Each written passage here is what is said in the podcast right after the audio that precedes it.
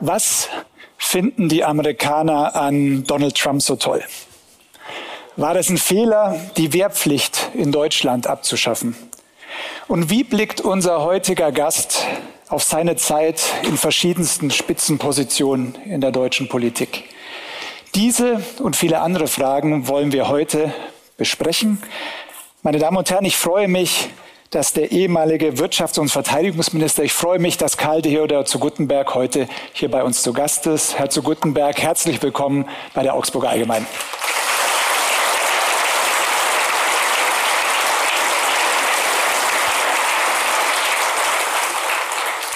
Ich freue mich auch sehr, dass Alexandra Holland heute bei uns ist, die Herausgeberin der Augsburger Allgemeinen. Frau Holland, herzlich willkommen bei Ihrer Augsburger Allgemeinen.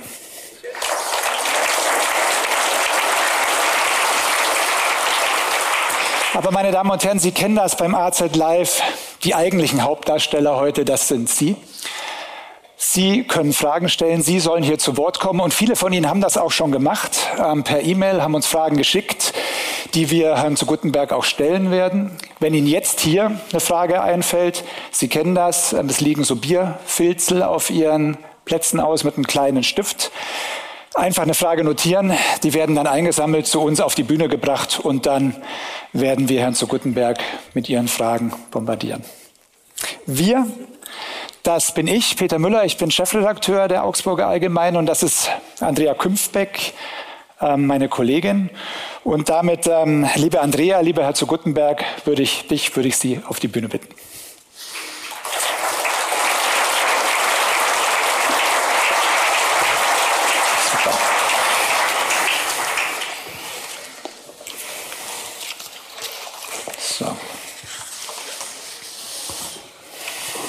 Ja, schönen guten Abend auch von meiner Seite. Schön, dass Sie da sind, Herr zu Guttenberg. Ähm, Sie haben gerade ein Buch geschrieben, ein Buch veröffentlicht, ähm, über das wir jetzt ein bisschen sprechen wollen. Es heißt drei Sekunden. Ähm, eine Frage muss am Anfang erlaubt sein, da müssen Sie jetzt durch. Haben Sie es selber geschrieben? Das fängt ja schon gemütlich an. Nein, ich habe äh, Frau Giffey gebeten, das für mich zu schreiben. ähm, nein. nein, wenn man da einmal. Ähm, ich habe das, hab das in dem Vorwort des Buches auch geschrieben. Es reicht, sich einmal im Leben mit fremden Federn zu schmücken. Da mhm. ist tatsächlich wirklich jedes Wort von mir selbst geschrieben. Sehr schön. Worum geht es denn in diesem Buch? Wie würden Sie es beschreiben? Es geht um etwas, wofür wir uns eigentlich keine Zeit mehr nehmen, weil wir es als Routine betrachten. Es geht zunächst einmal um Alltagsbeobachtungen. Also Dinge, die, wenn man so will, am Wegesrand geschehen. Und wir gehen ja oftmals durch den Tag und glauben immer das Außergewöhnliche suchen zu müssen. Und das, was unseren Alltag ausmacht, ist so ein gewisser Trott. Und es vergeht im Grunde keine Sekunde, wenn man sich ein bisschen Aufmerksamkeit erlaubt, in der nicht eigentlich etwas Spannendes passiert. Das kann manchmal etwas Lustiges sein, das kann etwas tieftrauriges sein, das kann etwas Groteskes sein, das kann und das sind Erlebnisse, die ich mein Leben lang eigentlich schon immer wieder mit einem völlig verrückten kleinen grünen Notizbüchlein, das ich Ewigkeit mit mir rumschleppe, das natürlich dann immer wieder ein neues grünes Notizbüchlein ist, ähm, immer wieder mir Notizen gemacht habe von so kleinen mhm. Beobachtungen. Und die geben mir dann die Möglichkeit, abends mal reinzuschauen. Es ist kein Tagebuch, sondern einfach mal reinzuschauen und eine Reflexion dann auch zu machen. Was bedeutet das für mich? Und manchmal ist es eine Reflexion über das eigene Leben, manchmal ist es eine Reflexion über Dinge, die sich gerade auf der Welt abspielen. Und diesen Bogen zu schlagen, das ist etwas, was mir einfach immer sehr viel Freude gemacht hat. Und gerade in so Zeiten, wo man dann ganz andere Eindrücke hat und mit denen jonglieren muss, war das etwas, was mich auch immer sehr beruhigt hat. Und diese kleinen Notizen sind dann kleine Kurzgeschichten geworden mhm. und aus diesen kleinen Kurzgeschichten ist dann letztlich das Buch geworden. Mhm. Sie haben viel Zeit an Kiosken verbracht, auf Parkbänken ist mir aufgefallen und das deckt sich genau Ein mit dem, was Hund, Sie gell? erzählen. Ja. Ich wollte es jetzt nicht werten. Nein, Ihr Buch hat wirklich ähm, viele interessante Aspekte. Am spannendsten äh, fand ich, fanden wir ähm, aber die Seite 144. Da ging es über den Autor. Äh, da steht, dass Sie Unternehmer sind, Produzent, Dokumentarfilmer, Podcast-Host, ähm, aber kein Wort zu Ihrer älteren Vergangenheit, kein Wort äh, zur politischen Karriere. Ist dieses Buch auch so ein Stück weit äh, jetzt der Schlussstrich, äh, der biografische Schlussstrich unter die Vergangenheit? Nein, es ist ein Teil meines Lebens, aber mhm. es ist letztlich auch, ich bin jetzt mittlerweile auch ein vergleichsweise alter Sack mit 52 Jahren. Die Politik kam bei mir, äh, hören Sie mal meine Kinder, wenn die, äh, also, die Politik waren in diesen 52 Jahren neun Jahre. Das ist mhm. sicher eine lange Zeit. Ähm, die haben auch, sagen wir mal, bei mir eine intensive Wirkung hinterlassen. Aber ich hatte dann das Glück, nach der politischen Zeit letztlich wieder in ein normales Leben eintauchen zu können. Und ich muss nicht die ganze Zeit die Monstranz dieser neun Jahre vor mir hertragen, mhm. sondern heute bin ich das, was ich da beschrieben habe. Und das war eine Gegenwartsaufnahme dessen, was ich heute bin. Und dass das, was ich heute bin, letztlich ein Teil diese Zeit mit geformt hat, steht sicherlich außer Frage. Aber auch das greife ich in dem Buch immer wieder auf. Es ist, äh, lebt man am Ende ein zufriedeneres Leben, wenn man sich konstant mit seiner Vergangenheit befasst oder mhm. wenn man sich konstant mit irgendwelchen Zukunftsängsten befasst oder erlaubt man sich vielleicht ein bisschen mehr Gegenwart? Und und das ist etwas, was mich in den letzten Jahren sehr geprägt hat und was natürlich auch in diese, letztlich durch diese Beobachtungen, durch diese Geschichten mitgespiegelt wird. Also das ist jetzt eine etwas langatmige Begründung äh, dessen, warum ich gar keinen Wert darauf gelegt hatte, es damit hineinzunehmen. Mhm. Wenn wir in die Gegenwart gehen, was, was machen Sie denn heute eigentlich genau? Ein paar Sachen haben Sie ja schon aufgezählt.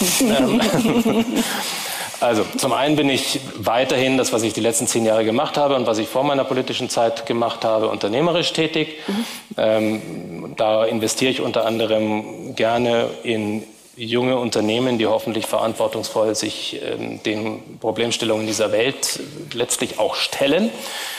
Dann schreibe ich tatsächlich gerne. Es hat mich Überwindung gekostet, es zu veröffentlichen. Ich habe immer gern geschrieben, aber das war etwas, wo ich mich fast ein bisschen davor gescheut habe, es zu tun. Ganz interessant gewesen, auch von der Psychologie. Dann ähm, bin ich mit großer Freude in den Bereich Dokumentarfilm eingestiegen. Mhm. Also ich habe jetzt meinen zweiten 90 Minuten gedreht gehabt. Der jetzt der erste war über Wladimir Putin, der zweite war jetzt über die Macht der Kirchen. Ähm, das, was am heutigen Tag ja eine besondere Relevanz hatte, das haben wir vor Weihnachten vorgestellt gehabt, beziehungsweise das äh, lief, läuft auf dem Streamer RTL Plus und auf der NTV-Mediathek kann man es auch sehen. Und, äh, und zuletzt ähm, mache ich mit einem großen Vergnügen, das hatten Sie ja auch schon kurz mhm. benannt gehabt, gemeinsam mit Gregor Gysi einen wie er es nennt, Podcast. Ja. Er hat ein ganz neues Wort geprägt. Einen Podcast, wo wir uns äh, einmal in der Woche zusammenfinden und uns versuchen in einer anderen Tonalität als die, die man üblicherweise in politischen oder teilweise auch gesellschaftlichen Zirkeln heute erlebt, miteinander nicht zu streiten, sondern respektvoll zu begegnen und äh, hoffentlich auch humorvoll zu begegnen. Und daran haben wir beide sehr viel Spaß. Also das reicht, all das, um jetzt füllt den Tag, um nicht ganz gelangweilt zu sein. Früher hat ja eine äh, Boulevardzeitung, die Bildzeitung, mal eine ganze Frontseite gefüllt, indem sie ihre Vornamen aufgezählt hat. Wenn man heute auf ihr Buch guckt, dann steht da drauf KT Guttenberg. Wenn man Peter Müller heißt, darf man nach Namen fragen. Ist das eine Art neuer Markenname? Was, was ist KT Gutenberg? Warum diese Verkürzung? Na gut, wenn Sie Kaltiere, Maria Nikolaus, Johann Jakob, Philipp, Franz, Josef, Silvester auf den ja. Titel schreiben, dann ähm, ist das Avantgarde vielleicht, mhm. aber, aber es ist nein. Ähm, es ist also zum einen bin ich jetzt außerhalb des politischen Lebens und der damaligen medialen Begleitung und Betrachtung und der Wonne immer wieder meine Vornamen, die ich mir ja nicht selber gegeben habe, sondern die ich dankenswerterweise von zu Hause mitbekommen habe. Im Übrigen, was bis heute brüllendes Gelächter auslöst, jedes Mal, wenn ich in die USA einreise, wenn die die ganzen Namen da sehen, dann muss ich die immer vorlesen. Ähm, war das, war ich immer unter meinen Freunden und Bekannten KT. Mhm. Und, ähm, und, und, und dieses ganze sozusagen Titelzinnober drumherum, mit Titeln ist ja bei mir so eine Sache, aber dass, ähm, dass, dass man das noch alles mit, mit draufnimmt, fand und finde ich unnötig. Und, und, und deswegen, ja sicher, jetzt bei den Publikationen nutzen wir das generell als den Namen, hat dann natürlich auch, wenn man so will, eine Wiedererkennung, mhm. weil wenn ich jetzt einmal jedes Mal mit einem anderen Vorname arbeite, wird es ein bisschen schwierig. Sie waren in den USA, sind dann ähm, nach Deutschland zurückgekehrt. Wir haben gerade darüber gesprochen. Sie leben im Wesentlichen in München. Ähm, ab und zu sind Sie noch in den USA, sagten Sie. Wie, wie blicken Sie heute auf Deutschland? Was haben Sie an Europa vielleicht vermisst in Ihrer Zeit in Amerika? Also ich war doch mehr als zehn Jahre da drüben. Das ist dann schon eine Weile. Ähm, tatsächlich immer aber im Sommer während der absurd langen Sommerferien. Die, die Amerikaner haben sie nämlich drei Monate. Das begründet sich ja eigentlich, wenn man so will, in einer alten Agrargesellschaft, weil dann die Kinder dann letztlich mit herangezogen wurden, um zu Hause zu helfen. Heute ist es fast, wenn man so will, eine Abschiebekultur in die Camps, weil die Eltern gar nicht wissen, was sie drei Monate lang mit den Kindern zu Hause machen sollen. Wir haben diese drei Monate dann genutzt, um mit den Kindern dann letztlich auch nach Europa immer wieder zurückzukehren, um letztlich was aufzugreifen, was Ihre Frage beantwortet, was man dort vermisst. Und ich sage das jetzt ohne die USA abzuwerten, die auch ihre ganz wunderbaren Gegebenheiten hat, bei allen Schwierigkeiten, in denen ja. sie derzeit steckt, ist die Tiefe der europäischen Kultur. Und, und, und ich meine, man muss hier nur in die Altstadt von Augsburg hineinfahren heute und es um, um fasst einen etwas, umgibt, umarmt einen etwas, was ich in einer amerikanischen Strip Mall als solches nicht wahrnehme. Mhm. Und jetzt, klar, hat man auch dort großartige Orchester, ähm, äh, übrigens oft mit natürlich dann europäisch geprägter äh, Musik. Äh, man hat wunderbare andere, andere kulturelle Dinge, die sich dort entwickelt haben und die sehr typisch amerikanisch sind. Aber das war das, was ich wahrscheinlich mit am meisten vermisst habe. Und dann auch die Möglichkeit, einfach, wenn man sich hier eine Stunde ins Auto setzt, zwei Stunden in den Zug setzt, äh, man sofort in eine komplett neue, andere Kultur wieder eintauchen kann. Und das hat mir gefehlt. Das hat mhm. mir wirklich mhm. gefehlt. Ähm, in der Familie hat sich das so ein bisschen unterschiedlich aufgeteilt. Meiner älteren Tochter hat das auch sehr gefehlt. Und äh, meiner jüngeren Tochter hat es, sagen wir mal, so bedingt äh, gefehlt, dass sie heute in Los Angeles studiert. Ähm. Ja, der Vater zahlt ja, so wie wir das kennen. ähm, ja, die amerikanischen Studiengebühren das, sind nicht ähm, ohne. Zehn Jahre USA, das war natürlich auch eine Zeit, wo Sie äh, vermutlich mal auch Abstand nehmen konnten von dem jähen Ende, den Ihre politische Karriere in Deutschland genommen hat. Ähm, nun war das ein jähes Aus, nachdem Sie ja ganz, ganz hoch geflogen sind. Sie sagten mal, letztendlich war dieser Absturz, dieser Abschluss für mich das Beste, was mir hätte passieren können. Warum ist das so? Viele hier im Saal, jedenfalls viele Deutsche, haben Sie ja schon als den ähm, kommenden Kanzler gesehen. Ich habe damals beim Spiegel gearbeitet. Wir schrieben am Titel Gutenbergs Paarlauf ins Kanzleramt. Ja, allerdings mit einer anderen Intention, Herr Müller. Also das, ähm, Darüber können wir auch noch reden. ich glaube, es gab auch ein Fragezeichen. Ist, wobei, ich, wobei ich eines sagen muss, äh, Peter Müller ist äh, bei dem von mir wirklich heiß geliebten deutschen Magazin Der Spiegel, ähm, Klammer auf, Ironie, Klammer zu, einer der ganz wenigen gewesen, die ich wirklich äh, schätzen gelernt habe. Dazu zählt auch, dass wir die Begeisterung für einen alternden Rockstar teilen, nämlich so, ja. beide glühende Bruce Springsteen-Fans sind. und, ähm, und sowas, sowas vereint dann auch auf eine gewisse Ja, wir Weise. haben gerade draußen festgestellt, dass wir beide vergangenes Jahr natürlich nicht nur auf einem Konzert waren, sondern auf mehreren und dabei auch noch bei den gleichen. Mhm. Also man hätte sich sehen können. Man hätte sich sehen können. Aber ich, aber. ich, aber ich weiche jetzt natürlich jetzt nicht aus. Das war jetzt nicht der Versuch, ihre, ihre, ihre, Frage dazu ent, entrinnen oder mich zu entwinden. Ähm, es war das Heilsamste, was mir passieren konnte, weil ich habe das an anderer Stelle schon mal gesagt. Ich während meiner Zeit bereits als Minister zunehmend das Gefühl bekommen habe, in Sphären gehoben zu werden, mhm. denen ich nicht ansatzweise gerecht werden kann. Ich habe mich wirklich als überschätzt mhm. ähm, betrachtet und gesehen. Dass ich mit meinem Auftreten anderes möglicherweise vermittelt habe, steht außer Frage. Das ist aber auch ein bisschen der Dynamik dieses Geschäftes geschuldet, im Übrigen auch der Dynamik ihres Geschäftes mhm. geschuldet. Also da geben sich beide wirklich da entsprechend die Hand.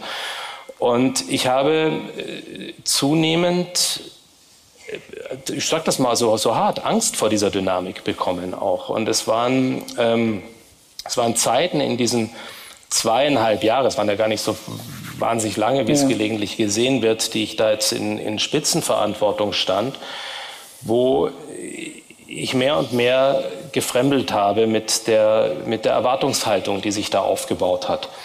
Und ich dann auch mit der Familie bereits vor meinem Rücktritt, eine ganze Weile vor meinem Rücktritt, sicher ein Jahr vor meinem Rücktritt, bereits die Abmachung getroffen hatte, mit dem Jahr 2013 spätestens aus der Politik auszuscheiden. Und äh, um nicht komplett von diesem Malstrom mhm. überwältigt zu werden. Und, und um, weil ich da auch gemerkt habe, dass also sozusagen das politische Umfeld ist jetzt nicht charakteraufbauend. Das ist jetzt die mildeste Formulierung, die ich jetzt noch finde dafür. Und äh, das ist etwas, das, was einen einfach mit einer, mit einer hohen Kraft und Wucht ein, einholt. Und es gab viele Morgen, wo ich mich schon auch dann gelegentlich gefragt habe, äh, das war, man ist eigentlich regelmäßig um 5 Uhr morgens aufgestanden. Meistens ist man nicht vor 1 Uhr nachts ins Bett mhm. gekommen.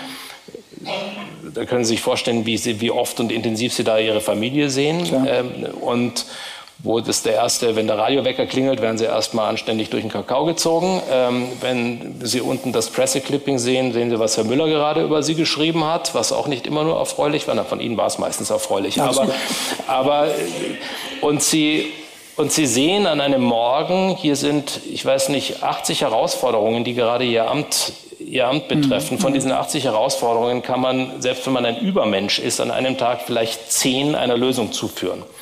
Und am nächsten Tag haben sie, haben sie 70 plus wieder 80. Ja. Und dann gibt es solche, die die Natur haben, das Naturell haben. Da gab es auch in meinem unmittelbaren Umfeld in der Politik die ein oder andere oder den ein oder anderen, den ich mich über diese Frage mal ausgetauscht habe, die mich komplett verständnislos angeglotzt haben und denen ich gesagt habe, geht es euch nicht ähnlich? Und die mir fast gleichlautend dann gesagt haben, nee, gar nicht. Wir haben jedes, jeden Tag wiederum aufs Neue nur 80 Probleme. Und äh, so kann man natürlich auch, sagen wir mal, mit einem den Menschen schon zerreibenden Amt umgehen. Wahrscheinlich ist das sogar lebensrettend, wenn man da drin ist, wenn man diese, wenn man diese Herangehensweise hat. Ich hatte sie nicht, weil ich habe immer das Gefühl, es bleiben Dinge liegen, man kann sie nicht lösen, man ist überfordert durch die reine Wucht und Macht, die da auf einen eindrischt. Und ähm, also inhaltlicher Art, ja, das, ja. das, dass die Medien auf einen, einen eindreschen, das muss man einpreisen, das ist ein Teil der Jobbeschreibung. Das ist, äh, das, da darf man auch nicht drüber jammern und klagen. Aber das hat letztlich zu dem, zu dem Gefühl geführt, dass ich gesagt habe, ich muss da raus. Und, ähm, und ich habe eigentlich auch fest damit gerechnet, dass ich in absehbarer Zeit, weil sich ja natürlich schon viele geformt haben, die gesagt haben, okay, den haben wir jetzt da hochgejazzt auf irgendwelche Höhen. Und dann ist mein Geschäft mein Geschäft gewesen, Ihr Geschäft ist Ihr Geschäft, das folgt auch gewissen Regeln, das kann man auch gar nicht bestreiten und oder schwer bestreiten. Also war der Absturz dann auch irgendwann absehbar? Auch absehbar ist. Mhm. Es ist, es ist. Und es gibt wenige Geschichten, wo das nicht der Fall mhm. ist. Und, oder sehr wenige Geschichten, wo das nicht der Fall ist. Und ich war ja auch so in so einem Dauerrhythmus, dass einfach ständig irgendwas Neues ans Bein geheftet wurde. Also Sie werden sich erinnern, Kundus-Untersuchungsausschuss. Ja, ja, das war klar. so eine Sache, die hatte mit mir vergleichsweise wenig zu tun, weil es noch vor meiner Zeit stattfand. Dann eine Sache nach der anderen, nach der anderen. Und ich habe gesagt, okay, also das ist, irgendwann fährt der Blitz rein und ich muss sowieso zurücktreten, mhm. weil, und ich habe gemerkt, dass meine Kräfte schwinden. Mhm. Und dass ich einfach sowohl geistig wie körperlich kaum noch in der Lage war, einfach diesem Rhythmus standzuhalten. Und ich bewundere diejenigen, die es können. Also meine ehemalige Chefin, ähm, die mit einem Schlafschnitt, glaube ich, von drei bis vier Stunden äh, das 16 Jahre durchhält. Ja. Also ich glaube, ich wäre nach zwei Jahren mit dem Rhythmus tot umgefallen. Ja? Also dass die am Ende irgendwann auch mal gezittert hat, äh, wo ja bis heute nicht ganz klar ist, warum, ja. das ist nicht ganz verwunderlich wahrscheinlich angesichts dieses Rhythmuses. So, äh, habe ich dann damit gerechnet, dass ich, äh, dass ich wegen der, der Geschichte dann äh, ja. gehen darf? Überhaupt nicht. Also deswegen, äh, und auch einer der Gründe gewesen, warum ich mich erst recht wahrscheinlich furchtbar dämlich verhalten habe in der damaligen Zeit in der Reaktion darauf, Aber ich konnte einfach nicht mehr. So. Und warum ist es so heilsam gewesen? Weil ich wieder den Weg zurück zu mir gefunden habe und den Weg zurück zu Menschen, die mir wirklich was bedeuteten und die jetzt nicht nur für einen Karriereschritt wichtig mhm. waren und, und, und, und einfach dieses sicher, es klingt blöd, wenn ich jetzt sage Normalität, wenn man in den USA lebt, was ist, was ist da normal für viele andere? Wir würden Normalität anders definieren. Aber die Normalität hatte was damit zu tun, Familie, Freunde, ähm, unbeobachtet sein zu können, ähm, einfach auch mal einfach auch mal sich mit Dingen zu befassen, mit denen man sich befassen will und nicht nur muss. Und all das war für mich außerordentlich heilsam. Ich nutze nochmal das Wort jetzt. Ich würde da nochmal anschließen ähm, zum Thema Politik. Sie waren ja in Ihrer Amtszeit ähm, auch ein Meister der Inszenierung. Wir erinnern uns alle an die, die Fotos ähm, auf dem Times Square oder die, die Bilder mit der Splitterschutzweste in Afghanistan mit dem T-Shirt drunter. Wie viel Inszenierung braucht denn die Politik? Ist es nicht ein Stück weit Teil also des die, Spiels? Also die Frage gebe ich Ihnen zurück. Wie viel Inszenierung brauchen eigentlich Sie aus der Politik? Ja, das kann mhm. ich sozusagen auch mal sozusagen zurückspielen. Also das ist, das ist schon eine, eine wechselseitige Dynamik, mhm. die hier stattfindet. Also offen gesagt, Spitzenpolitik kommt ohne Inszenierung überhaupt nicht aus. Mhm. Das ist, und, und jeder, der anderes behauptet, äh, erzählt einfach unfassbaren Mumpitz. Also das ist, ich kenne keinen Spitzenpolitiker, der nicht mal so eben schielt, wo steht gerade wieder Fotograf, fotografiert er von unten oder mhm. von oben, mhm. bin ich gerade auf einer Treppe, da darf ich mich nicht fotografieren lassen, weil Treppe kann im Zweifel Abstieg bedeuten oder mhm. all das. Mhm. So, das spukt in jedem dieser Köpfe herum. Und, ähm, und, und, und selbst diejenigen, die mit ihrer Uneigenness Eitelkeit kokettieren, sind diesbezüglich eitel. Also, oder zumindest besonders besonders gewahr. Mhm. So, das, das, das findet statt. Trotzdem muss man auch unterscheiden. Und ich schreibe mich davon überhaupt nicht frei. Es gab, es gab mhm. Momente, die mit Sicherheit bewusst inszeniert waren. Lustigerweise, die beiden Beispiele, die Sie gerade genannt haben, und das, das Times Square-Fotos, das werden Sie mir noch auf den Sarg heften. Ja? Also das ist, äh, das ist klar. ähm, äh, auch mir gehört die Welt. Das ist, ja, so, das war, ich weiß nicht, waren Sie dabei? Ich war nicht dabei. Ne? Sie waren nicht dabei. Das war, ich habe damit überhaupt nicht gerechnet gehabt. Mhm. Und ähm, ich bin, wir, wir, sind von einer offiziellen Veranstaltung in New York, sind wir haben gesagt, komm, jetzt gehen wir noch ein bisschen raus, weil wir in irgendwelchen stickigen Räumen da waren und gehen wir noch mal diesen Times Square, Times Square angucken. Und, ähm, und es war, so meinte ich, eine lustige Runde, mit der man da unterwegs war. Und ich habe überhaupt nicht wahrgenommen, dass da, klar sind immer irgendwelche Fotografen rumgeschwanzt, aber mhm. das fand in meinem Kopf ja, da überhaupt ja. nicht statt. Und ich habe irgendjemandem was gezeigt gehabt, also sozusagen hier mhm. Times Square. So, wumm war das Foto da. So, mein damaliger Sprecher hat sofort einen Herzkasper bekommen, als der das am nächsten Morgen gesehen hat und hat mir damals schon gesagt, dass das begleitet sie bis ins Grab. und er hatte recht. und er hatte wirklich recht. So, also das ist, äh, das war eines der, der Fotos, die ich, wo ich mir nicht bewusst war, was mhm. ich da tue. Und Splitterschutzweste Afghanistan. Halleluja. Wenn Sie in Afghanistan unterwegs sind, ja, dann ziehen Sie sich besser eine Splitterschutzweste zu der damaligen Zeit an. Ja, also ja. die andere Inszenierung wäre die gewesen, wenn man sagt, das würde dann, also er läuft da, ich weiß nicht, mit einer Gucci-Jacke rum oder sowas, äh, auch Blödsinn. Ich hatte nie eine Gucci-Jacke, mhm. ja. Also es ist, sondern man nimmt sich die Dinge mit, die man dort letztlich mhm. vor Ort braucht. Dann die Sonnenbrille in Afghanistan. Ja, Herrgott Zeiten, dort ist es heiß und dort scheint die Sonne, ja. Und dann schaut man sich die Bilder in den, in den Hubschraubern an, dann bin ich mit Helm und Sonnenbrille. Ja, dann warst du Top Gun nicht mehr weit. Da warst du Top Gun, warst nicht mehr. Das war, jetzt komme ich zu einem inszenierten Foto, was so richtig, ah, richtig, äh, richtig beschissen war. Da bin ja. ich bei. Aber, aber die Geschichte mit, mit, mit sozusagen Helm und Sonnenbrille, wenn Sie sich mal anschauen, wer da alles in dem Flieger saß. Das, da sitzt man in diesen Hubschraubern, sitzt man, sitzen dann 20, 25 Leute nebeneinander auf diesen harten Bänken. Hinten ist die Klappe offen äh, mit dem MG-Schützen. Man fliegt meistens, nennt man Konturflug, ganz nah am Boden, weil wir da auch regelmäßig beschossen wurden, auch im Hubschrauber beschossen wurden. Also es gibt gemütlichere Flüge im Leben als das. Und, ähm, und da tragen sie nun mal einen tunlichsten Helm. Jeder, der da saß, hatte einen Helm und eine Sonnenbrille auf. Auch jeder Korrespondent, der mit mir mitgereist ist und jeder Fotograf, der dieses Foto gemacht hatte, hatte einen Helm und eine Sonnenbrille auf. So, inszeniert wäre es jetzt gewesen, hätte ich den Helm und die Sonnenbrille abgenommen, damit man mein gegeltes Haar damals gesehen hätte. Das wäre inszeniert gewesen. So, und jetzt komme ich zu Ihrem Punkt mit, ähm, äh, mit, äh, mit Top Gun. es gibt ein Top Gun-Foto, das war einfach nur blöd. Also das, äh, da habe ich, da hab ich ein, eine Fliegerstaffel besucht gehabt und die fanden das wahnsinnig lustig, mich in so, ein, in so eine äh, Pilotenkombo mhm. hineinzuzwängen. Mhm. Ich habe mir die Pilotenkombo angezogen, um denen letztlich eine Freude zu machen, habe aber schon gewusst, okay, äh, das ist ein Foto. Ja. ja. Und dann habe ich mich unter den, äh, ich glaube, ein, ein, ein, ein Eurofighter war das damals, unter den gestellt und äh, komme halt wie so eine Karikatur von Tom Cruise darüber, nicht? Also das ist und ähm, das war sicherlich verzichtbar, nennen wir es mal so. Ja. Erwin Huber, der ehemalige CSU-Parteichef, hat mal gesagt, ähm, Politik macht süchtig. Sie haben irgendwann mal ähm, die Worte gewählt, Politik macht auch einsam. Werden wir von lauter einsamen Süchtigen äh, regiert? Zumindest von nicht wenigen. Hm. Also äh, auch da darf man sich keine Illusionen hingeben. Hm. Das, äh, natürlich ist das System auch eines, das das befördert, weil wenn man mal sagt, so sagen wir, der, gesund, der gesunde Ausstieg mal zwischendurch und auch eine etwaige Rückkehr lässt unser Parteien, mhm. unsere Parteienstruktur, unser gesamtes hm. System mhm. als solches kaum zu. Und damit legen Sie sich Handschellen an, äh, aus denen, wenn Sie, wenn Sie sagen, ich würde aber gerne jetzt noch mal fünf, sechs Jahre freie Wirtschaft und dann wieder zurück. Gut, ein, ein, ein Friedrich Merz hat das jetzt mal ja. geschafft, aber der ist auch schon in der Hinsicht wirklich, wirklich eher, eine ne? Ausnahme ja. und hat ja nicht nur einen Anlauf gebraucht, um wieder zurückzukommen. Ja? Also das, das ist etwas, was es unglaublich schwierig macht. Natürlich gibt es den Suchtfaktor Aufmerksamkeit, es gibt den Suchtfaktor gewisser Privilegien, es gibt äh, den, den, den Suchtfaktor Einfluss, wobei ich hinter allen auch ein kleines Fragezeichen setzen will.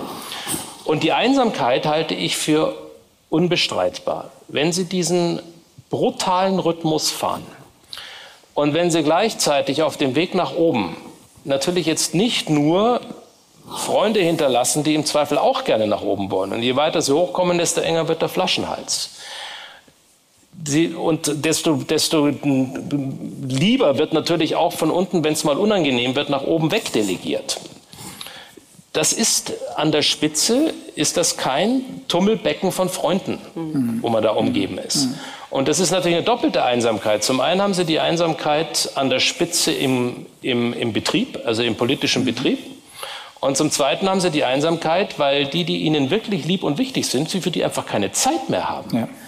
Und deswegen glaube ich, jeder, der anderes behauptet, schwindelt einem offen ins Gesicht. Mhm. Also, und, und deswegen habe ich diesen Satz ich, vor ein paar Monaten ja auch mal gesagt gehabt, ähm, das, es ist schon so, man wird von Einsamen regiert. Mhm.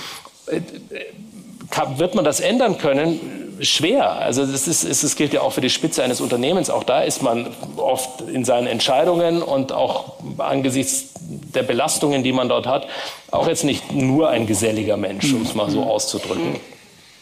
Aber es ist natürlich dann letztlich auch eine Erklärung, warum auch das, was wir als einsame Entscheidungen oft brandmarken, dann so zustande kommt. Mhm. Nicht? Ich würde gerne ähm, eine Frage nun bringen, die uns ähm, unsere Leserinnen und Leser geschrieben haben. Nochmal verbinden mit einem Appell, äh, liebes Publikum, wenn Sie Fragen haben an Herrn zu Gutenberg, bitte notieren, bitte nach außen geben. Dann können wir die Fragen dann nachher stellen. Eine Leserin fragte ähm, nach äh, der Frau, die Sie schon erwähnt haben, als Ihre ehemalige Chefin Angela Merkel. Angela Merkel hat ja recht lange äh, nachdem schon die Plagiatsaffäre bekannt wurde, doch an ihnen festgehalten, hat sie also nicht gleich fallen lassen, auch nicht gleich verurteilt, wie vielleicht die öffentliche Meinung. Haben Sie heute noch Kontakt zu ihr? Treffen Sie sie ab und zu mal? Nein, wir haben uns länger nicht gesehen. Ähm, wir haben uns immer wieder in der Zeit, als ich dann aus den USA immer mal mhm. wieder in Europa war, hat sie selber auch einfach den Kontakt immer mal wieder gesucht, um sich zu unterhalten, insbesondere wie es in den USA aussieht, ja. weil sie das wirklich interessiert hat und äh, weil sie auch selber eine vergleichsweise im Vergleich zu anderen Dingen eine sehr emotionale Bindung auch gegenüber den USA immer wieder an den mhm. Tag gelegt hat und da hohes Interesse hatte. Und, ähm, und wir haben uns jetzt lange und länger nicht mehr gesehen. Dazu zählte damals auch, dass ich, ich werde ja gerne Ich werde ja gerne von einigen liebmeinenden Menschen als, als, als, als Lobbyist bezeichnet, weil ich einmal in den 13 Jahren nach meiner politischen Karriere die Bundeskanzlerin auf einen Vorgang aufmerksam gemacht hatte, wo ich sagte, das hat geopolitische Relevanz und das muss sie wissen. Das war, da hat meine Firma damals beraten in einem kleinen Einzelaspekt, ohne wie, dass wir wie tausende Millionen andere es wussten, hatten wir beraten das DAX-Unternehmen Wirecard, was ja dann wirklich verbrecherischen Strukturen zum Opfer fiel. Und es war aber damals noch DAX-Unternehmen mhm. und, ähm, und da ging es darum, dass wir damals gebeten wurden zu helfen bei einer Akquisition einer chinesischen mhm. äh, Finanzdienstleisterfirma.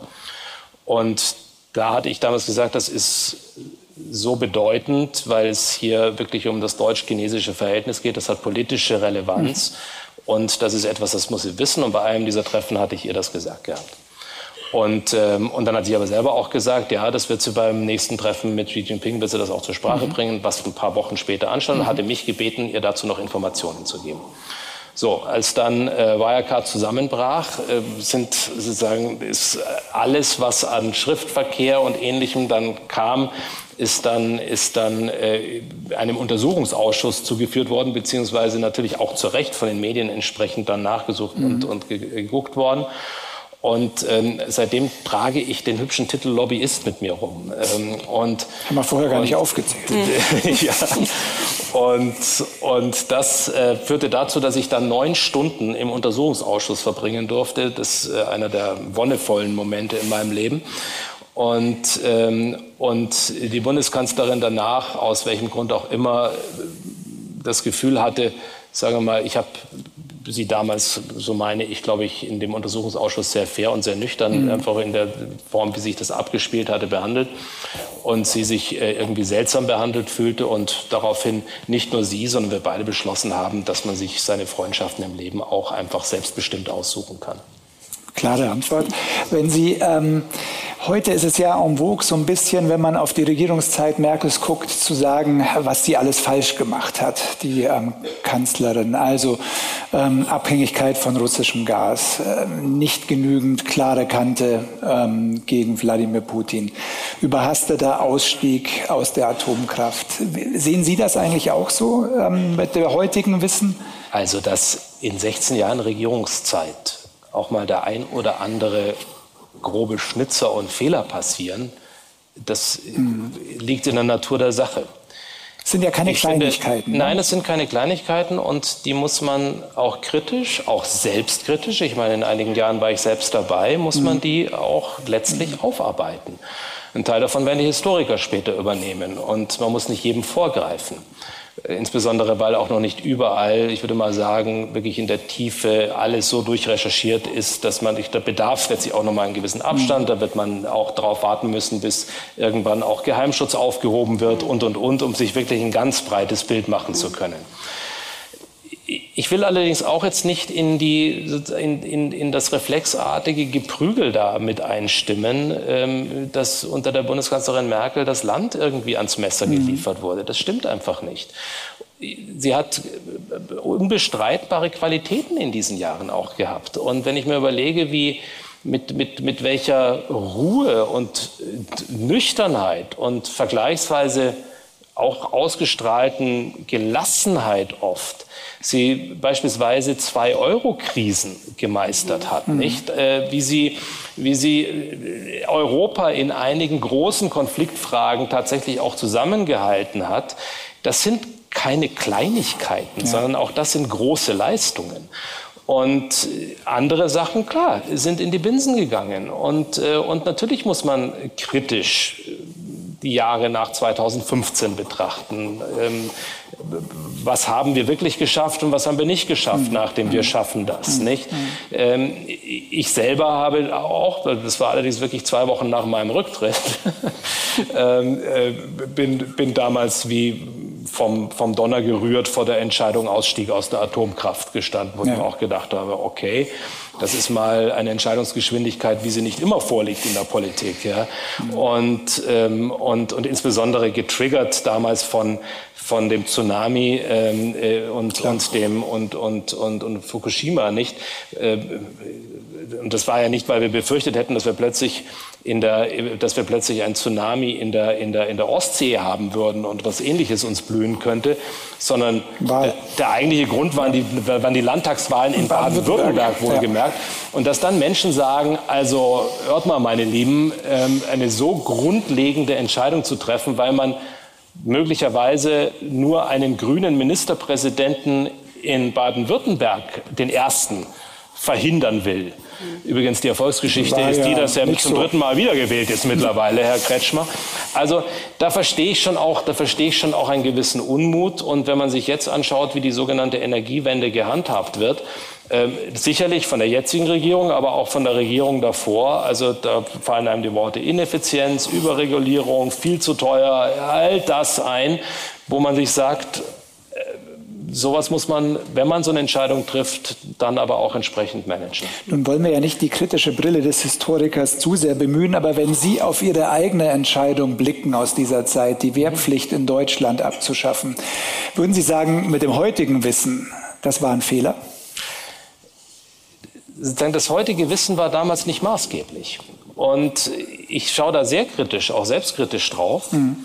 Aber ich finde, man muss es auch immer mal wieder in den Kontext setzen. Und äh, das wird bei all diesen Reflexen von denjenigen, die es damals schon ganz genau ja. gewusst haben, offensichtlich, von denen ich aber damals gar nichts gehört habe ähm, in der Hinsicht, ähm, wird das gerne ausgeblendet. Was ist, was ist der Hintergrund des Ganzen gewesen? Der Hintergrund war der, dass es ein Spardiktat gab, und ich sage Diktat gab, das von der Bundeskanzlerin und vom Bundesfinanzminister Wolfgang Schäuble ausging, mhm. wo jedes Ressort um Milliarden Kürzungen und Einsparungen nicht gebeten wurde, sondern aufgefordert wurde ja. dazu. Sondern haben Sie bei einer, solchen, bei einer solchen Gemengelage, wenn Sie das nicht wollen und da nicht mitziehen, haben Sie genau eine Möglichkeit, nämlich Ihren Hut zu nehmen. Klar kämpfen sie in den, in, den, in, den, in den Gesprächen, die man dann dort hat und in den Verhandlungen um jeden Cent, der da noch irgendwo rauskommen ja. mag. Aber die Marschrichtungen waren klar. Es werden Milliarden und Abermilliarden damals eingespart. Auch geschuldet der Wirtschaftslage nach der großen Finanzkrise. Es hatte ja auch alles Gründe, warum gespart werden musste. Und für die Bundeswehr, für die Bundeswehr stellte sich damals die Frage, ja, wir waren bereits über auch in den in den, in den äh, zwei Jahren, in denen ich Verantwortung getragen habe, waren wir bereits dramatisch heruntergewirtschaftet. Es war eine Bundeswehr, die im Jahre 2009, als ich übernommen hatte, im Grunde zum einen die Realitäten des Kalten Krieges noch in ihren Strukturen wiedergespiegelt hat und zum anderen wir aber die Entscheidung bereits getroffen hatten, unsere Truppen mit Blick auf unsere Bündnisverpflichtungen auch weltweit einzusetzen. Und wir hatten zu der Zeit, hatten wir, waren wir zweit und manchmal dritt, manchmal zweitstärkster Truppensteller in Afghanistan unter anderem. Wir waren im Kosovo, wir waren an anderen Orten. Und wir hatten auch unsere Truppen dort, um es, mal mild, um, es, um es mal offen zu sagen, vergleichsweise erbärmlich ausgestattet. Warum? Weil uns damals auch schon die Mittel fehlten. Und wir konnten im Grunde ja nur die Professionellsten hinschicken in diese Aufgaben, die übrigens wohl unsere Truppen einen dankenswerten und großartigen Dienst geleistet hatten bei allen Fragestellungen, die man haben kann, ob Afghanistan sinnvoll war, ja oder nein, wie man es gemacht hatte. So, und da war die Frage dann die, dass wir gesagt haben, hier sind die Milliardenkürzungen. Was ist die Konsequenz daraus? Leisten wir es uns weiter, und das war eine Zeit, wo wir manchmal im Wochentakt Gefallene und Verwundete in Afghanistan haben. Leisten wir es uns weiterhin, schlecht ausgerüstete Soldaten und eine noch nicht auf dem Niveau professionelle Armee zu mhm. haben, die man auch weltweit einsetzen kann? Oder sagen wir, es hätte nur für eines von beiden das Geld gereicht.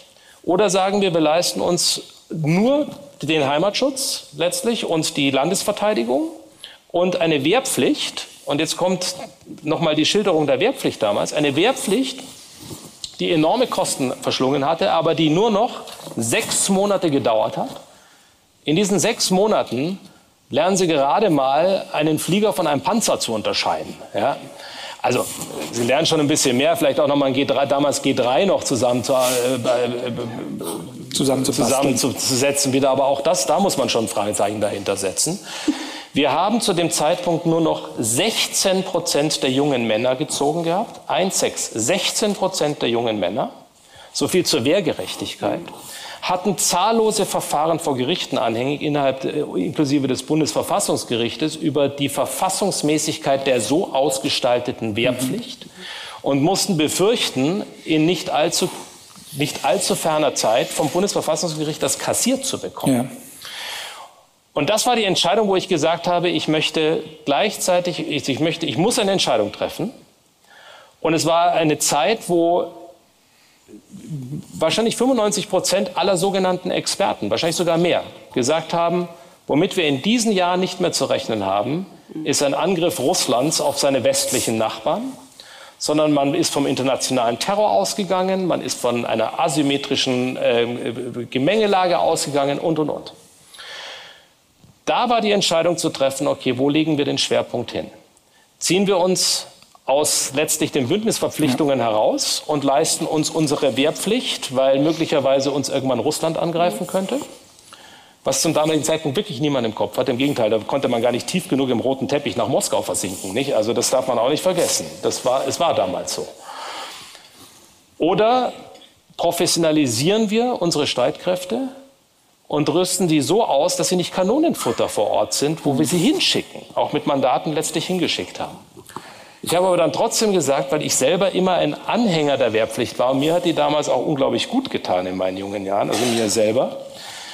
Ich hatte allerdings auch das Glück, bei den Gebirgstigern sein zu dürfen. Ich habe auch ganz andere Geschichten gehört, aber bei mir war das damals noch mehr als ein Jahr und es war, es war, also mir hat es wirklich, ich habe dann auch noch freiwillig drangehängt, wurde dann auch noch Ufts der Reserve wohlgemerkt und so weiter, Stuft sogar irgendwann. Ähm, und hatte ganz große Freude daran und fand das auch wichtig für meine persönliche Entwicklung und habe deswegen dann gebeten, die sowohl den militärischen Stab als auch den zivilen, als auch eine eigene, eine eigene Kommission, die wir eingesetzt haben, überprüft, auch damals schon, eine allgemeine Dienstpflicht als Alternative, überprüft eine sinnvolle Wehrpflicht, die aber mindestens ein Jahr wieder hätte dauern müssen, damit man überhaupt diese jungen Menschen auch sinnvoll einsetzen kann und sagt mir, was das kosten würde. So, dann kamen die zurück und sagten, das sind alles sehr schöne und romantische Gedanken, aber da müssen Sie mit einem hohen zweistelligen Milliardenbetrag mhm. pro Jahr zusätzlich rechnen. Und wir sprachen davon 70, 80 Milliarden aufwärts. Also das waren jetzt nicht 12, 20 oder 15. Nur um das zu gewährleisten und obendrauf nochmal die Professionalisierung und die Ausrüstung im Auslandseinsatz. Also vollkommen illusionär. Vollkommen illusionär. Und das rufe ich nur denen zu, die heute sagen, es kommen ja aus den unterschiedlichsten Staatskanzleien jetzt wieder die tollsten Ideen. Nochmal, ich habe eine Sympathie dafür. Aber dann muss man sich auch, dann muss man auch wissen, was das bedeutet. Sieben Monate, wie es einige vorschlagen werden, Bringt nicht reichen. gar nichts. Ja. Bringt überhaupt nichts. Alleine ist auf die, auf, auf die Männlein in unserem Lande zu beschränken, die jungen Männlein, wird verfassungsrechtlich kaum mhm. durchzuhalten sein, sondern da müssen sie Männlein und Weiblein nehmen. Dann muss man gleichzeitig sich durchrechnen, was das kostet. Da kann ich nur sagen, die 100 Milliarden Sondervermögen, meine Güte, hätte ich die gerne gehabt damals. Ja? Die damals Frau Lamprecht mehr oder weniger geschenkt wurden. Erinnern Sie sich noch an Frau Lamprecht? Ja, wahrscheinlich nicht. Das schöne Video gemacht zu Silvester. Sie hat ein paar hübsche Videos gemacht, ja. So Diese 100 Millionen Sondervermögen reichen ja gerade mal dazu, um zum einen Flickschusterei, die notwendige zu betreiben und einige neue Dinge zu beauftragen, die nötig sind. Aber davon ist kein Pfennig abgesichert, um eine Wehrpflicht wieder einzuführen. Also man bräuchte einen erheblichen Betrag pro Jahr noch mal drauf. Und da kann ich nur sagen, Weidmannsheil, wenn man das politisch durchsetzen will. Ja. Ja. Da werden die, dann heißt es plötzlich um was mit der Rente und was mit unserer Gesundheitsversorgung, was mit ähnlichem und ähnlichem, weil wir reden über Beträge, die haben wir nicht. Und selbst wenn man die Schuldenbremse plötzlich sagt, wir brauchen die Schuldenbremse nicht mehr, ist auch, selbst das ja. ist einfach, so.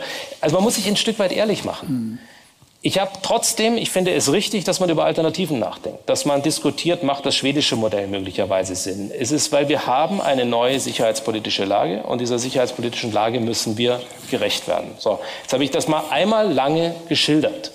Weil es ist mitnichten so gewesen, dass ich da gesessen bin und gesagt habe, mein Gott, ich habe jetzt richtig Lust, in eine schöne Form der politischen Inszenierung, ich würde jetzt mal gerne die Bundeswehr zerstören. Ja? Oder ich würde jetzt einfach mal gerne die Wehrpflicht opfern, weil ich sie immer blöd fand. Ich fand sie alles andere als blöd. Aber wir haben uns ein System aufwachsen lassen, das damals nur diese Entscheidung zugelassen hat. Und mhm. das muss man einfach einmal ins Spiel bringen. Bevor wir da weitermachen, und Andrea hat gleich einige ähm, sehr, sehr sagen wir mal, gravierenden politischen Fragen, würde ich gern zwei, drei Bierdeckelfragen einstreuen, Herr zu Gutenberg. Weil Stehen die auch da so Steuersysteme drauf? Noch nicht. Das hatten wir, den Witz habe ich bei Friedrich Merz versucht, ähm, also, als er da war. Der fand das nicht lustig, oder? Ja, so richtig nicht, nee. ähm, aber anderes Thema. Ist er denn humorbegabt? Er ist schon humorbegabt, aber... Ähm, schon, aber. aber er war jetzt nicht besonders interessiert daran, das auf der Bühne zu zeigen, sag ich mal. Ähm, ich habe hier eine schöne Frage ähm, von einer Person, die sich als ähm, einer Dame, die sich als eine der jüngsten Zuhörerinnen im Saal ähm, bezeichnet. Und ich bringe die Frage jetzt, weil sie so gut ähm, zu dem passt, was wir vor dem ernsten Thema Wehrpflicht diskutiert haben. Sie sagt, ich nutze die Gelegenheit für eine Karrierefrage. Können Sie mit Ihren Erfahrungen heute noch jungen Menschen guten Gewissens empfehlen, in die Politik zu gehen? Und wenn ja, welches Ressort, ich würde mal sagen, welches Fachgebiet ähm, würden Sie da denn empfehlen?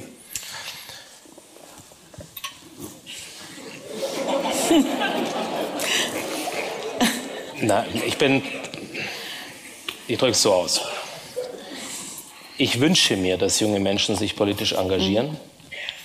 Und ich wünsche mir, dass junge Leute sich auch entscheiden, in die Politik zu gehen. Im Übrigen auch egal in welche Partei. Oder auch den Mut haben, eigene Gruppierungen zu gründen das ist etwas, was unsere Demokratie dringend braucht. Und sie braucht den Impuls junger Menschen. Aber ich werde trotzdem nicht mit meinen Erfahrungen hinterm Berg halten, weil ich finde, dass junge Menschen, die sich oder auch Mittelalter oder ältere Menschen, die sich entscheiden, in die Politik zu gehen, zumindest wissen müssen, welche Kräfte und Dynamiken dort wirken. Und wenn man die erst zu begreifen beginnt, wenn man ein paar Jahre drin ist, und manchmal lernt man ganz früh in den Jugendorganisationen schon ganz schnell alle Schweinereien. Schadet es nichts, wenn man weiß, dass dem so sein kann. Und je mehr mit dem Bewusstsein herangehen und sagen, ich würde aber auch da gerne was daran ändern. Und ich würde gerne etwas daran ändern, wie man sich politisch begegnet, wie man auch dem politischen Wettbewerber begegnet, wie man insgesamt daran arbeitet, wie wir in dieser Gesellschaft eine bessere Tonalität hinbekommen. Wünsche ich mir den Enthusiasmus und die Kraft der jungen Menschen, ohne Frage. Also ich bin jetzt nicht hier, um die Politik madig zu reden, sondern ich bin unter anderem hier, um an der einen oder anderen Stelle auch mal zu sagen, okay, auch das ist eine Wirklichkeit, die darf nicht immer nur schön geredet werden und ausgeblendet werden, sondern sie muss auch tatsächlich mal formuliert werden. Mhm. Und wenn meine ehemaligen oder heutigen Kollegen sagen, der Gutenberg erzählt nur Blödsinn, dann ist das ihr gutes Recht. Sie mögen das anders empfinden. Aber ich merke oft, wenn ich im Zweiergespräch dann mit auch den jeweiligen bin, die mich dann kritisieren dafür, dass ich sage, hier, da bist du aber wieder besonders kritisch gewesen, dass sie dann am Ende eigentlich zustimmen. Und ich glaube, je ehrlicher wir mit unserem, oder mit diesem, meines ist es ja nicht mehr, mit diesem Geschäft sind und diejenigen, die drin sind, mit ihrem Geschäft sind, desto mehr leistet man auch einen Beitrag dazu, dass man sich nicht immer weiter von der Bevölkerung und ihren Empfindungen entfernt. Und, äh, und, und, und, und man darf ja auch mal Schwächen eingestehen. Man darf ja auch mal durchaus sagen, dass man für eine Sache nicht sofort aus der Pistole geschossen, wie aus der Pistole geschossen, ein Lösungskonzept sofort hat. Man darf auch mal nachdenken über etwas und man darf auch mal eingestehen, dass man mit etwas gescheitert ist. Und ich glaube, das ist etwas, wenn man, wenn man hier eine größere Offenheit, ein Stück mehr Ehrlichkeit hinbekommt mhm. und das koppelt mit dem Willen junger Menschen, sich einzubringen, dann ist mir nicht bange um unser Land. Wenn wir das andere Extrem pflegen, dann mache ich mir wirklich Sorgen und dann treiben wir mehr und mehr Menschen in die Arme derer, die mit verkürzten Antworten glauben, die Welt irgendwie besser machen zu können. Eine andere Frage ähm, beginnt mit einem Lob. Es ist großartig, Ihnen zuzuhören, schreibt da jemand. Könnten Sie sich vorstellen, als Moderator zu arbeiten? Nun haben wir, wissen wir ja, das tun Sie schon. Und die zweite Frage gefällt mir gut. Wer wären Ihre drei Wunsch-Interviewkandidaten? Das ist eine gute Frage. Fand ich auch. Ich sage Ihnen, das ist jetzt ohne Koketterie. Bei denen, ich durfte jetzt einige Interviews führen in den letzten, in den letzten Jahren und das hat mir auch wirklich viel Freude gemacht.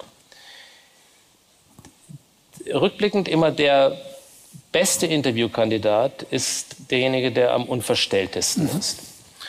Und wo man nicht das Gefühl hat, da wird einer Agenda nachgegangen und man begegnet nicht dem wahren Menschen hinter den Äußerungen. Und deswegen ist mein Wunschkandidat immer derjenige, wo ich das Gefühl habe, ich begegne einem Menschen. Mhm. Und das hat jetzt oftmals auch dazu geführt, dass wir beispielsweise für die Filmproduktionen bewusst Leute einfach nicht eingeladen haben, weil wir wussten, die das ist halt immer ein Schauspiel. Ja. ja. Und dann kann man aus dem, dann kann man aus dem Schauspiel kann man letztlich eine kleine Show machen, aber es führt zu nichts. Und manchmal geht man, also bei den Putin-Filmen sind wir sehr hoch mit den, äh, auch mit, mit den Menschen, die ich kannte, auch aus meiner früheren Zeit und aus meiner heutigen Zeit, mit einem, sagen wir, sehr hochrangig ins Netzwerk eingestiegen. Bei den Kirchenfilmen sind wir bewusst mhm. nicht runtergegangen, klingt so blöd, aber rausgegangen. Da, rausgegangen. Ja. Da, waren, da waren uns diejenigen wichtiger, die jetzt vielleicht nicht jeden Tag Schlagzeilen produzieren. Mhm aber die wirklich etwas zu sagen haben und wo man das Gefühl hat, da begegnet einem jemand, jetzt nutze ich mal das Wort, authentisch. Mhm. Und das ist eine sehr, sehr gute Frage. Also deswegen, ich habe jetzt nicht die drei ja. berühmten Namen, wo mhm. ich sage, ich wollte aber immer schon mal Barack mhm. Obama bei mir äh, mhm. nebendran sitzen haben oder oder. Ähm, wobei der erstaunlich authentisch ist ja. ja oder ja. auch wieder geworden ist. Auch den hat das Geschäft ein ganzes Stück abgeschliffen. Ähm, aber letztlich, ja, Menschen. Ich würde gerne nochmal äh, zurückgehen und anknüpfen an, an unsere Diskussion vorher zum Thema Wehrpflicht. Ähm, das Thema diskutieren wir ja jetzt wegen Putins Angriffskrieg natürlich auf die Ukraine und auch wegen der möglichen Wiederwahl ähm, von Donald Trump. Wie sehen Sie denn äh, die Bedrohung durch Putin? Wie schätzen Sie das ein? Ich habe bei meinem alten Freund ähm, Paul Ronsheimer diese Woche mhm. ein Podcast-Interview gegeben. Der ist jetzt auch unter die Podcaster gegangen. Und das ist der Bildreporter, der, muss man vielleicht sagen, der sehr viel aus Afghanistan ähm, ähm und auch aus der Ukraine, jetzt. Also im Grunde ist er ein, ein Kriegsberichterstatter genau. oder ein Krisenberichterstatter, sicher einer der, würde ich mal sagen, mutigsten und, ähm, und einer, der wirklich einfach, ich glaube, eine große journalistische Begabung hat. Das kann man gar nicht anders sagen. Ähm, und der hat, mir, der hat mir eine ähnliche Frage gestellt, mhm. beziehungsweise er, mir, er, kam mit Hypothesen und hat, mhm. mich, ähm, und, und hat mich letztlich gefragt, wie ich diese Hypothesen mhm. einschätze. Für mich ist es, ist es wichtig zu sehen, dass wir, wir, müssen, wir müssen darauf achten und aufpassen, als Weltgemeinschaft und innerhalb dieser Weltgemeinschaft als das verbliebene Element was man früher Westen nannte oder was sich unter dem Schirm der NATO wiederfindet, dass wir keine Situation schaffen, wo ein Wladimir Putin das Gefühl hat, dieser zynische und menschenverachtende Angriffskrieg hat sich für mich gelohnt. Und er hat sich insoweit gelohnt, als ich gleichzeitig noch die gesamten Schwächen des Westens offenlegen konnte. Und es könnte in einer Situation, wo er innenpolitisch unter Druck steht oder aus irgendwelchen anderen Gründen wird von, von dem wirtschaftlichen Desaster in Russland irgendwann ablenken müsste. Momentan ist ja die Kriegswirtschaft etwas, was dieses Land sehr am Leben erhält, wieder auf eine Weise. So wird man ja selbst zum Zyniker, wenn man das betrachtet. Also sie sagt, okay, die NATO ist in der Selbstauflösung begriffen. Ich gehe jetzt einfach mal in eine hypothetische Zukunft. Mhm. Ist in der Selbstauflösung begriffen, weil sich alle streiten, weil Herr Trump die NATO sowieso un unnötig findet und äh, weil sie sich uneinig sind, wie sie mit ihren jeweiligen Beiträgen dort mhm. rangehen. Warum hole ich jetzt nicht, um die russische Seele noch ein Stück weiter zu befriedigen, das alte UdSSR-Staatsgebiet, insbesondere mit den kleinen baltischen Ländern, wieder zurück. Ich sage, es ist eine Hypothese. Mhm. Selbst wenn diese Hypothese sich nur, und dann würde eigentlich der, der Artikel 5, Artikel, ne? 5 genau. Artikel 5 greifen, Beistandspflicht der anderen NATO-Mitglieder. Mhm. Wenn wir aber zu dem Zeitpunkt eine zerstrittene NATO haben, kann ich nur sagen, Halleluja, also wenn das so mhm. eintreten würde. Wie hoch schätze ich die Gefahr ein? Ich arbeite ungern so mit, mit einer Kristallkugel und, und, und irgendwelchen Zahlen, aber selbst wenn die Gefahr nur bei 1, 2, 3 oder 5 Prozent liegt, müssen wir uns damit auseinandersetzen. Weil ich kann mich erinnern, dass die Gefahr, dass plötzlich die Ukraine überfallen wird und jetzt nicht nur Donetsk und der Donbass ja. und, äh, und der Osten der Ukraine, sondern die gesamte Ukraine überfallen wird, von den hochmögendsten Auguren vielleicht auch bei 1% gesehen mhm. wurde. Ja, und wir uns überhaupt nicht mit dem Szenario auseinandergesetzt haben. Unser eigener Geheimdienstchef wurde, glaube ich, von ja. dem Angriff in Kiew überrascht oder sowas überrascht. und musste dann evakuiert werden. Das war das war aber nur, mal nur als Einschub. Eine interessante, eine interessante Gegebenheit. So, aber das galt ja nicht nur für den, für den, für den nee, deutschen Geheimdienst. Da, da hat eine CIA, hat sich da genauso schwer getan wie, äh, mhm. wie die, die, die, die sogenannten großen anderen. Also es hat in der Form eigentlich ja tatsächlich kaum einer erwartet. Je näher man an das Datum mhm. ja. 22. Februar kam, desto mehr wurde damit gespielt. Heißt im Umkehrschluss, und das war auch etwas, was ich in diesem Interview gesagt habe, wir müssen selbst wenn die Wahrscheinlichkeit ganz gering ist, müssen wir trotzdem, in, wer auch immer in politischer, aber auch in gesellschaftlicher Verantwortung steht, wir müssen uns im Kopf zumindest damit befassen. Und wenn wir uns damit befassen, muss man, wenn man dann tatsächlich politische Verantwortung hat, muss man zumindest in der Schublade Reaktionsmuster haben, wenn dem dann so mhm. ist und nicht vollkommen um Himmels Willen, damit haben wir ja nie gerechnet, oder darauf hoffen, dass äh, es in der eigenen Legislaturperiode nicht geschieht, was man ja gelegentlich in dem, da auch macht. Ja. Sagen, sollen die Nächsten machen. Das wird nicht reichen. Und ähm, deswegen ist das, glaube ich, schon eine wirkliche Pflicht, die wir alle haben. Tun wir, tut die deutsche Regierung genug, äh, um der Ukraine zu helfen? Sehr viel mehr, als ich es also jetzt breche ich mal hier eine Lanze in einem Bereich, also im generellen mhm. Bereich, sehr viel mehr, als ich anfangs überhaupt zu wagen oder zu hoffen geglaubt hätte. Mhm. Also ich muss auch sagen, das ist ja sonst, sagen wir mal jetzt nicht durch überbordende Kommunikationsfähigkeiten ausgestattet, unser Bundeskanzler, aber die Rede, die er die Rede, die er am 27. Februar gehalten hatte, war eine ganz bemerkenswerte, also am 27. Drei Tage Februar, nach Kriegsbeginn. Drei Tage genau. nach Kriegsbeginn, vierter, fünfter Kriegsbeginn, äh, ja. ja, 24, ja, äh, gehalten hatte, war bemerkenswert, war mhm. wirklich bemerkenswert. Die Zeitenwende. Die Zeitenwende-Rede und jetzt wird ihm das gerne um die Ohren gehauen, mhm. Zeitenwende ja oder nein, aber trotzdem ist für das, was man normalerweise mit unserem Land in Verbindung gebracht hatte und mit einer, sagen wir mal jetzt damals mit einer rot-grünen, schrägstrich-gelben Regierung in Verbindung gebracht hätte, reflexartig, ist sehr viel mehr geschehen, als manch einer sich ausgemalt hat. Das muss man mhm. fairerweise ja. sagen. Trotzdem wird natürlich immer wieder auch gesagt, warum dauert das so lange und mhm. warum könnt ihr das mit dem Taurus nicht hinbekommen und bei Taurus bin ich auch kritisch, weil ich sage, man muss, darf jetzt eines nicht außer Acht lassen. Auch in der Ukraine läuft nicht alles, alles sagen wir mal, so strahlend. Also ich rede jetzt mal nicht von den, von den Nöten, in denen sie jetzt gerade Klar. militärisch sind, sondern wie sie Dinge umsetzen, mhm. ähm, auch politisch umsetzen. Aber auf eines konnte man sich bislang verlassen. Wenn man gesagt hat, ihr bekommt die Lieferung nur, wenn es ausschließlich eurer Verteidigung dient, eurer Landesverteidigung mhm. dient und nicht, weil ihr jetzt plötzlich auf die Idee kommt, ähm, unsere Raketen Richtung Moskau zu schießen. Beispielsweise haben sie sich bislang daran gehalten. Und ich glaube, sie würden sich auch bei Taurus daran halten. Ja.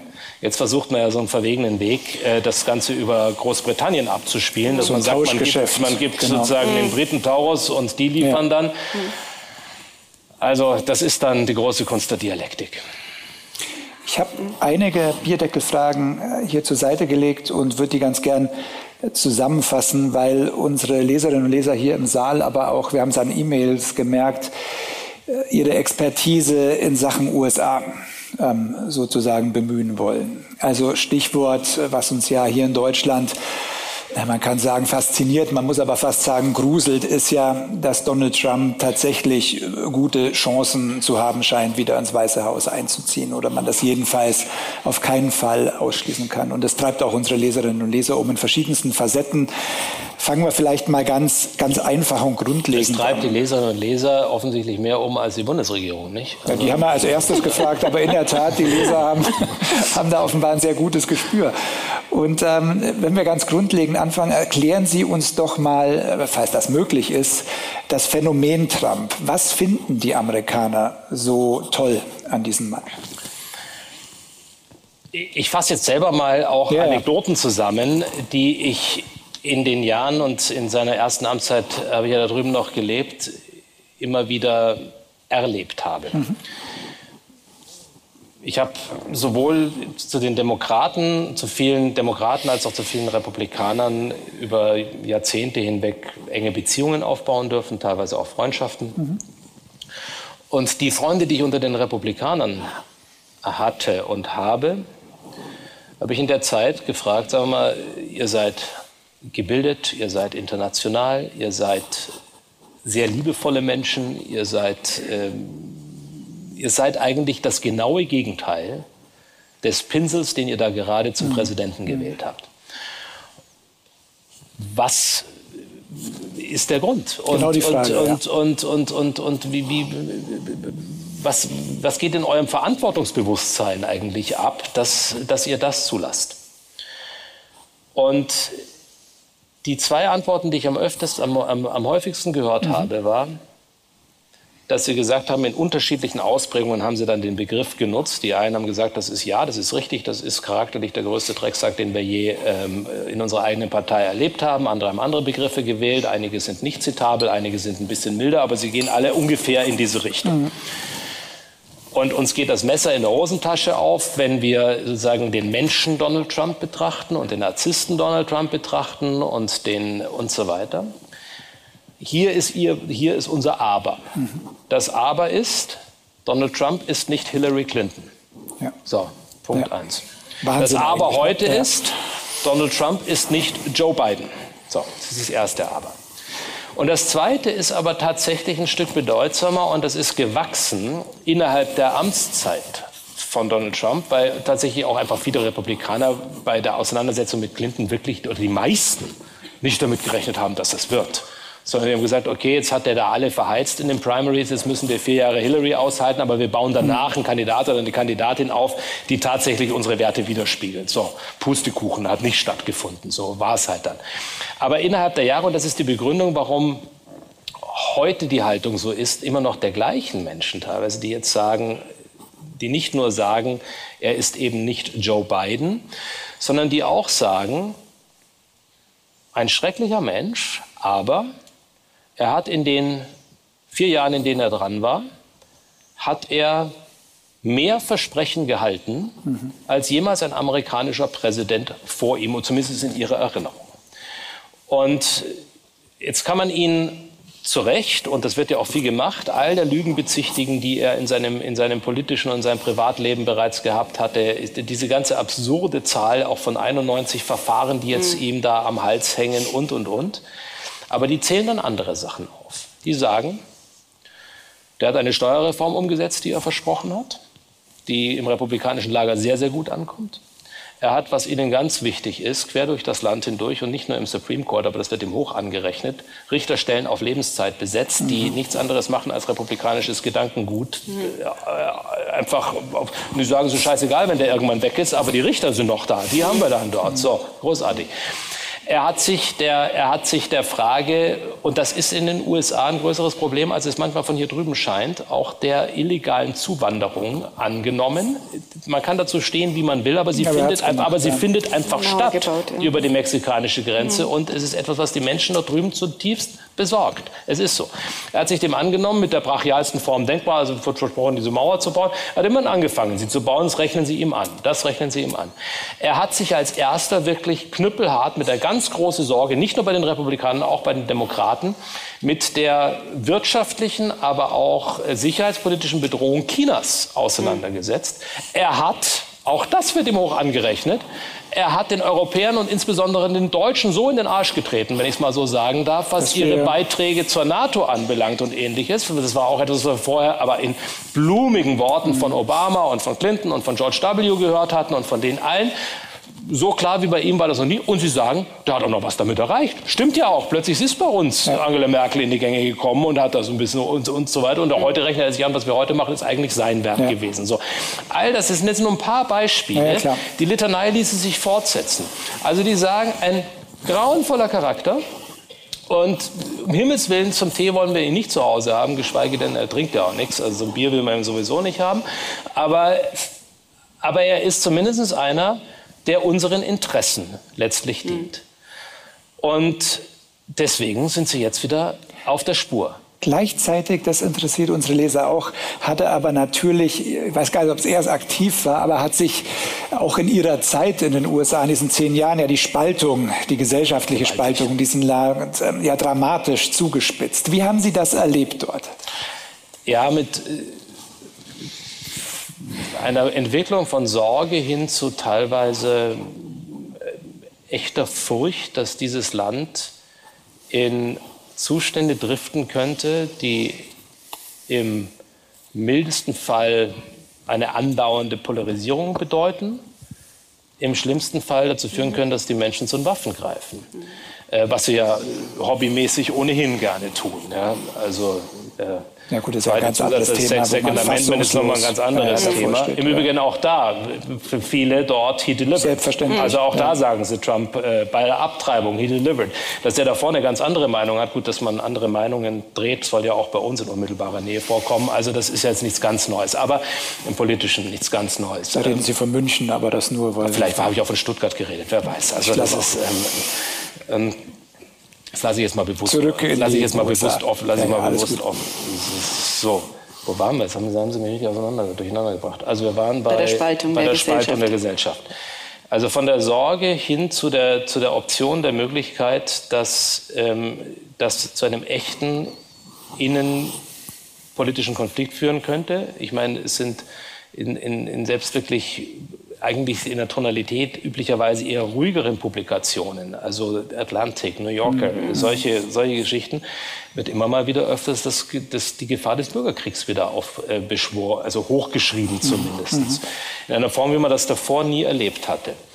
Und die Befürchtung, die ich habe, ist, dass wir, egal wie diese Wahlen im Herbst ausgehen werden, dass die USA in eine tiefe Verfassungskrise schlittert und dass das, was wir am 6. Januar des Jahres 2021 gesehen haben, ein Vorbote dessen ist, was danach in verstärkter Form passieren könnte. Weil es wird sich keiner der beiden, keiner der Anhänger der beiden Parteien mit dem Wahlverlust sagen wir mal, so fair zufrieden geben. Es gilt übrigens auch die Demokraten, wenn sie verlieren, ja. weil der Hass gegenüber Trump auch aus gutem Grund, aber es ist so gewachsen ist, ja.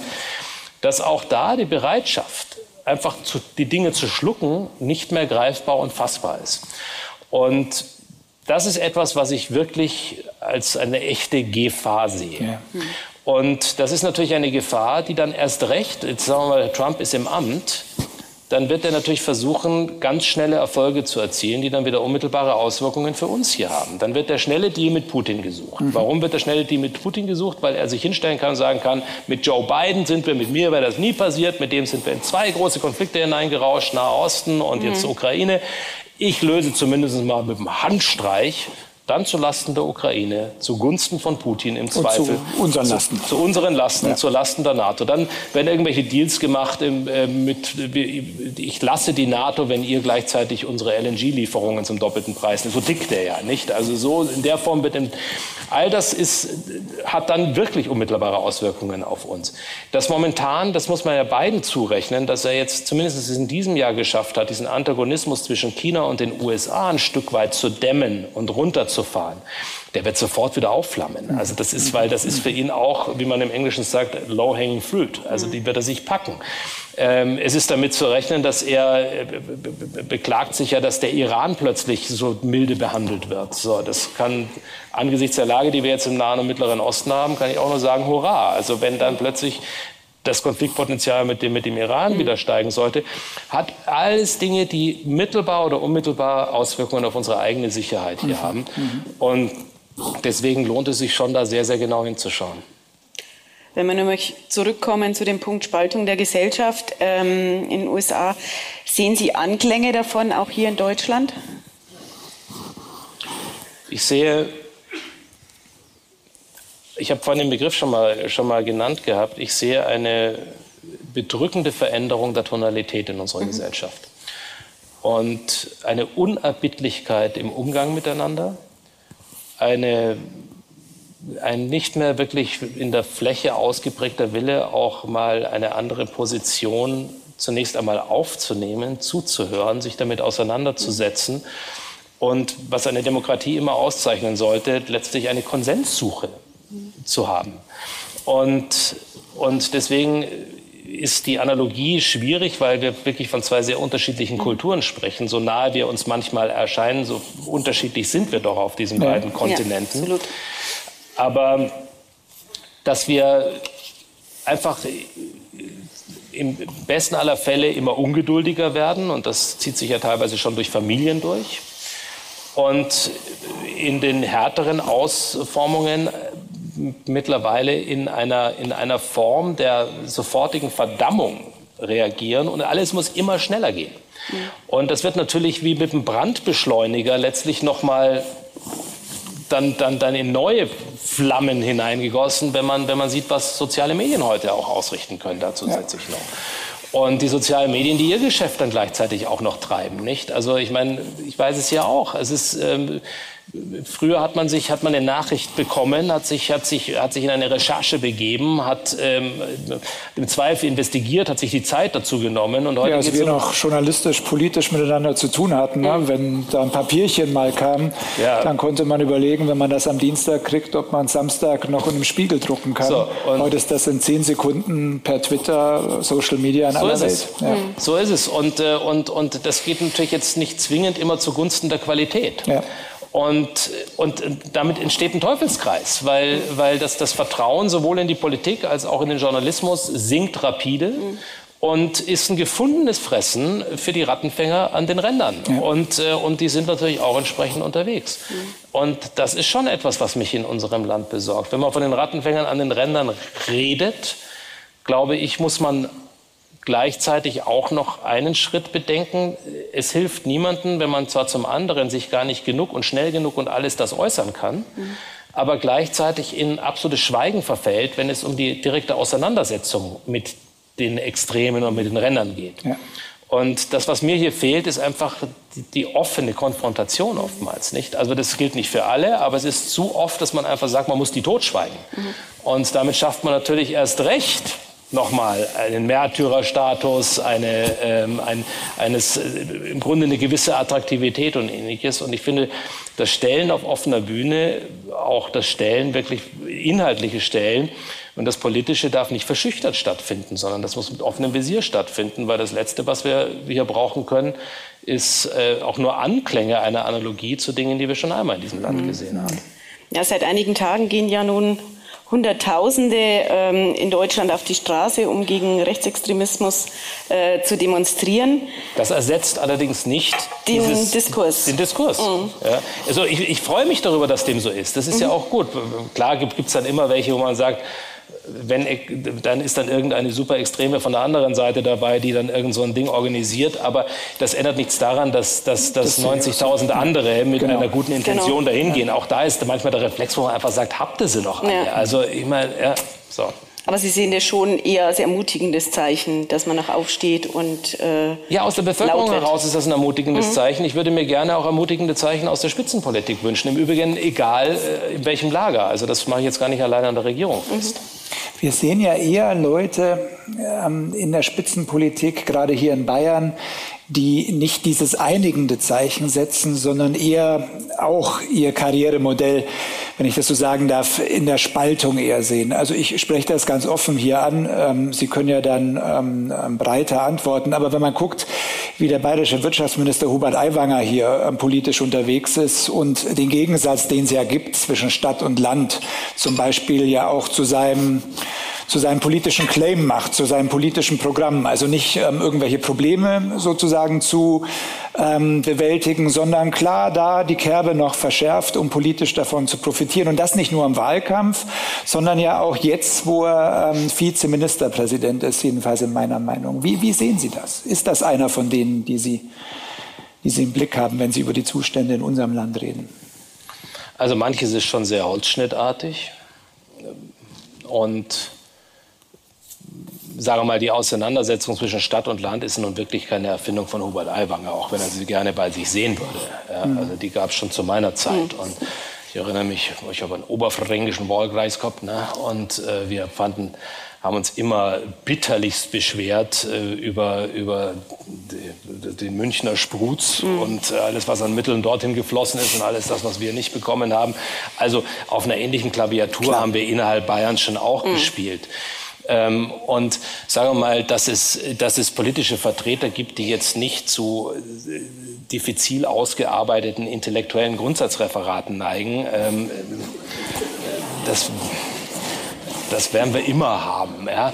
Äh, also deswegen finde ich, muss man, ein, muss man die Gruppe muss man einen Hubert Aiwanger ertragen. Also das ist äh, und er ist sozusagen er ist er ist gewählt ähm, und und man kann sich dann darüber streiten, ob man ihn nach seiner Geschichte im letzten Jahr zwingend in der Regierungsverantwortung mhm. halten muss. Mhm. Ja? Ähm, und da kann man mit gutem Grund anderer Meinung sein.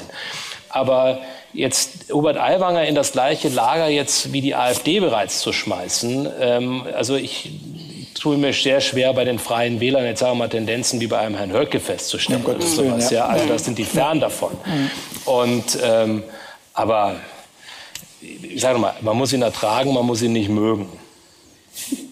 Wenn Sie Herrn Höcke schon erwähnen, den muss man ja vielleicht auch nicht ertragen. Ähm, der Aufstieg der AfD, wir haben die Europawahl vor uns, wir haben drei Landtagswahlen im Osten unseres Landes im Herbst. Der scheint ja äh, große Demonstrationen hin oder her, äh, fast schon unaufhaltbar zu sein. Das hat sicher auch damit zu tun, würde ich sagen, dass äh, unsere Bevölkerung, unser Land mit sehr vielen Krisen zu tun hat. Also wir haben Putin und die Ukraine hier besprochen, wir haben Trump und was da auf uns zukommen mag erwähnt. Wir kennen die wirtschaftliche Lage, die nun alles andere als rosig ist. Und dann kommt für die jüngeren Leute auch noch der Klimawandel dazu.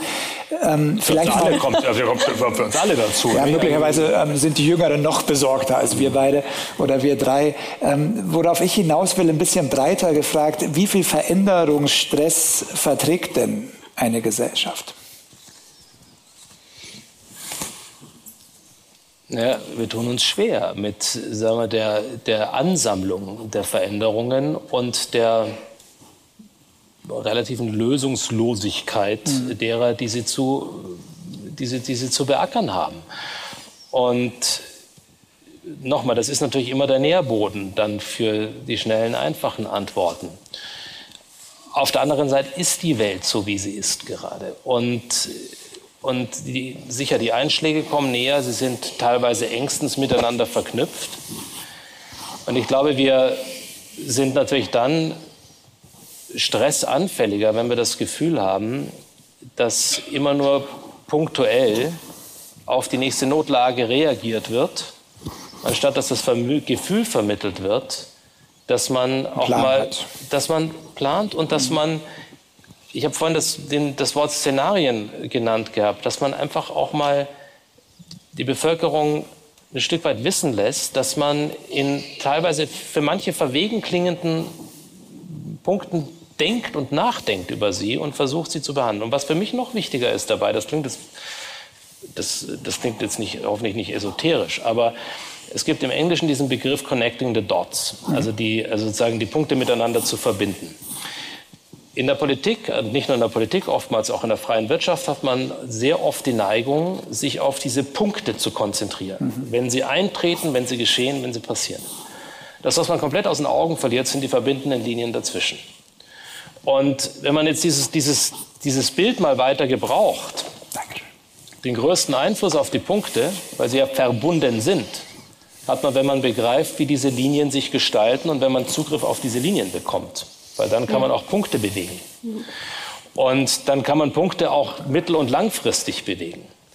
Und dieser Mühe unterzieht man sich nicht mehr. Und es ist natürlich heute schwierig geworden, die Dinge so zu kommunizieren, dass die Menschen es verstehen. Und das ist auch nicht jedem es ist auch nicht jedem dieses Talent mitgegeben, zu sagen, hier haben wir eine Komplexität. Ich breche das jetzt mal so runter, dass die Menschen das Gefühl haben, es wird mir erstens richtig erklärt. Aber ich habe gleichzeitig auch noch das Gefühl, hier bemüht sich jemand darum, dass es nicht nur bei der Erklärung bleibt, wie wir es beim sehr, ich fand das ja am Anfang ganz sympathisch, wie ein, ein, ein Wirtschaftsminister, der sehr viel nachdenkt und grübelt. Da muss ja. ich auch gerade dran denken. Aber, ja. aber irgendwann muss das Grübeln natürlich dann auch, sagen wir, sich in, sich in Handeln widerspiegeln. Ja. Und, und, und, und das ist nochmal, ich sage das wirklich ohne Parteienschauung. Also das ist mir jetzt auch wirklich wichtig, ja. was ein genereller Ansatz ist. Und da tut sich mein eigener Laden auch nicht sehr viel leichter mhm. damit. Ähm, das, das ist etwas, das ist eine grundsätzliche Herangehensweise, die was damit zu tun hat, dass die Menschen das Gefühl haben, wir werden perspektivisch auch mitgenommen und nicht nur für den Moment mitgenommen. Oder nochmal, ich habe auch immer ein Problem gehabt mit dem Begriff mitnehmen, weil das so ein bisschen was mit mitschleifen ja. hat. Ja, da ist man also fast passiv dabei. Also ernst genommen, mit den, ernst genommen zu werden mit den, mit den Sorgen. Das ist, glaube ich, der maßgebliche Punkt dabei. Bevor wir dann abschließend, abschließend noch mal ein Stück weit äh, persönlicher werden, habe ich hier noch zwei. Als wären Sie das noch nicht gewesen. nochmal, nochmal. ähm, habe ich hier noch zwei äh, Fragen der Zuhörerinnen und Zuhörer. Die erste, welche drei Politiker in Ihrer aktiven Zeit halten Sie für die talentiertesten und überzeugendsten? Aktiven Zeit. Die aktive Zeit würde ich mal bis auf heute ausdehnen. Ja. also aus, mein, aus, aus, aus, aus, dem, aus dem Unionslager hatte ich, hatte ich damals wirklich ein, einen sehr geschätzt und schätze ihn bis heute. Der ist wahrscheinlich, weil er einfach das Herz zu sehr immer auf der, auf der Zunge getragen hatte, es zumindest unter meiner damaligen Chefin nie zu etwas gebracht hat. Äh, und das war Wolfgang Bursbach. Mhm. Ja, den schätze ich wirklich sehr. Also das ja. ist, glaube ich, einer der, und der hat auch, der hat diese Begabung zu erklären. Man muss nicht seiner Ansicht sein in einzelnen mhm. Punkten. Man muss, ähm, aber auch das war jemand, der immer respektvoll mit anderen umgegangen ist und der, sagen wir mal, wirklich ähm, eine wirklich große Begabung mitbringt. Ähm, dann, ja gut, da bin ich natürlich ein bisschen befangen. Äh, ganz links außen halte ich den Gregor Gysi für einen der begabtesten Politiker, die dieses Land hat. Er ist halt nur dummerweise in der falschen Partei. Ja?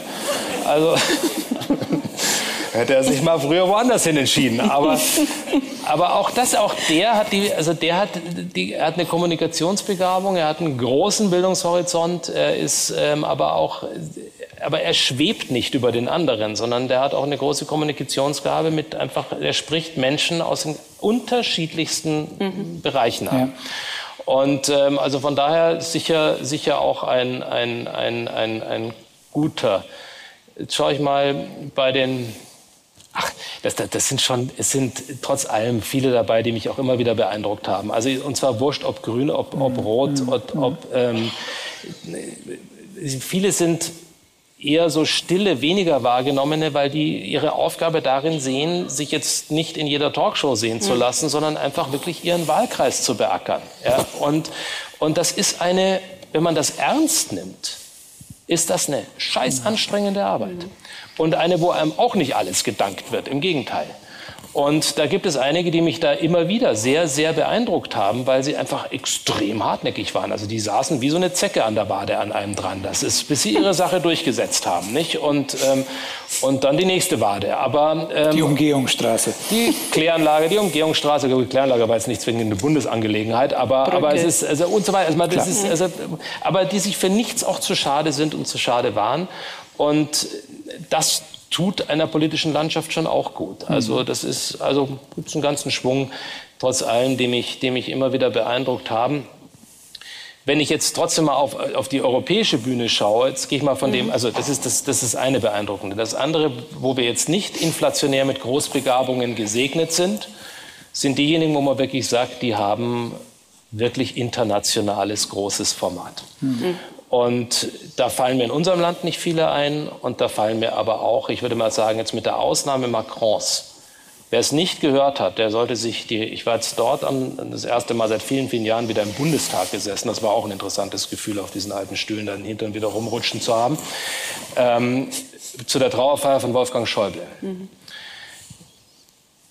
Emmanuel Macron hat dort eine Rede größtenteils auf Deutsch gehalten, wo mein erster Gedanke der war, wo ist eigentlich der deutsche Politiker von dem Format, der diese Rede auf Französisch in Paris hält. Und, und das ist wirklich das ist ein inniger Wunsch, den ich habe. Nicht? Also das ist, und, und diese Rede war in, in, in vielerlei Hinsicht historisch. Es war natürlich zum einen eine Trauerrede für Schäuble, aber es war eine der, der am klügsten formulierten in der Sprache des alten Feindes, wenn man so will. Ja. Und wo jetzt, immer wieder, wo jetzt immer wieder Gegensätze gepflegt wurden.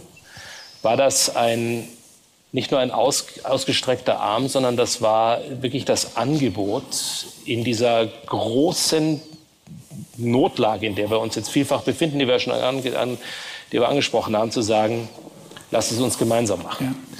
Und das ist das, wo ich sage, da fallen mir nicht viele ein, wenn ich überhaupt quer durch Europa gerade blicke. Und das hat natürlich auch ein bisschen was damit zu tun, dass wir, aber das ist eine ganz eigene Debatte, dass wir halt uns fragen müssen, wie gesund sind manche Elemente unserer heutigen Demokratien noch und äh, was müsste sich möglicherweise ändern, dass wir, aber das ist, ein, das ist eine eigene Nacht, wo ja, wir da zusammensitzen klar. würden. Ja. Eine kurze Frage würde ich noch nachschieben. Lieber Herr zu Guttenberg, was hat Sie heute spontan zum Lachen gebracht? Die erste Frage. Gute Antwort. Ähm, verdient weitere gute Fragen. Wir haben hier einen ganzen Stapel aufgeschrieben, haben aber auch schon 8 Uhr und ehrlich gesagt kommen heute Abend die besten Fragen ohnehin von unseren Zuschauern. Deswegen würde ich jetzt zum Schluss noch zwei Bierdeckelfragen gerne stellen, die sich so ein bisschen auch ähm, mit dem, was wir aufgeschrieben haben, decken aber äh, dann doch schon zugespitzt sind. Was, lieber Herr zu Guttenberg, wären, heißt es da, die drei Prioritäten, die Sie angehen würden, wenn Sie Bundeskanzler in Deutschland wären? Ja, Gott sei Dank ist mir ja dieser Karriereweg verschlossen geblieben. Ja, aber diese Antwort würden wir jetzt nicht akzeptieren. Also, also ich würde mal sagen, drei Prioritäten, die in Teilen schon angegangen werden, aber die in meinen Augen noch, noch einfach sehr viel mehr kraftvolle Unterfütterung brauchen, ist das Lösen der aufgegebenen drei Abhängigkeiten, die wir hatten.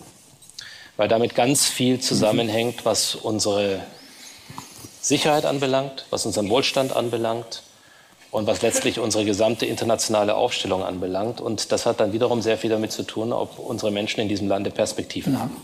Und ich glaube, es wird auch letztlich einen Beitrag dazu leisten können, dass sich, sagen wir mal, dass sich der, der Grundton in unserem Land verändern könnte. Was sind diese drei Abhängigkeiten? Die sind oft benannt worden in den letzten Monaten, an die wir uns wohlig und romantisch gewöhnt haben, immer mit so einem gewissen nostalgischen Tränchen im Auge. Ähm, das eine war die Sicherheitsabhängigkeit von den USA, die in diesem Herbst einfach schlicht neu definiert werden könnte oder ab diesem Herbst, mhm. wo wir auch den ganz klaren deutschen und auch mit Führungsverantwortung versehenen Impuls brauchen, um uns europäisch hier mindestens komplementär mit der NATO. Aber wenn die NATO aus irgendeinem Grund plötzlich ad absurdum geführt werden würde, was ich mir nicht wünsche, dass man handlungsfähig ist, so Sicherheit.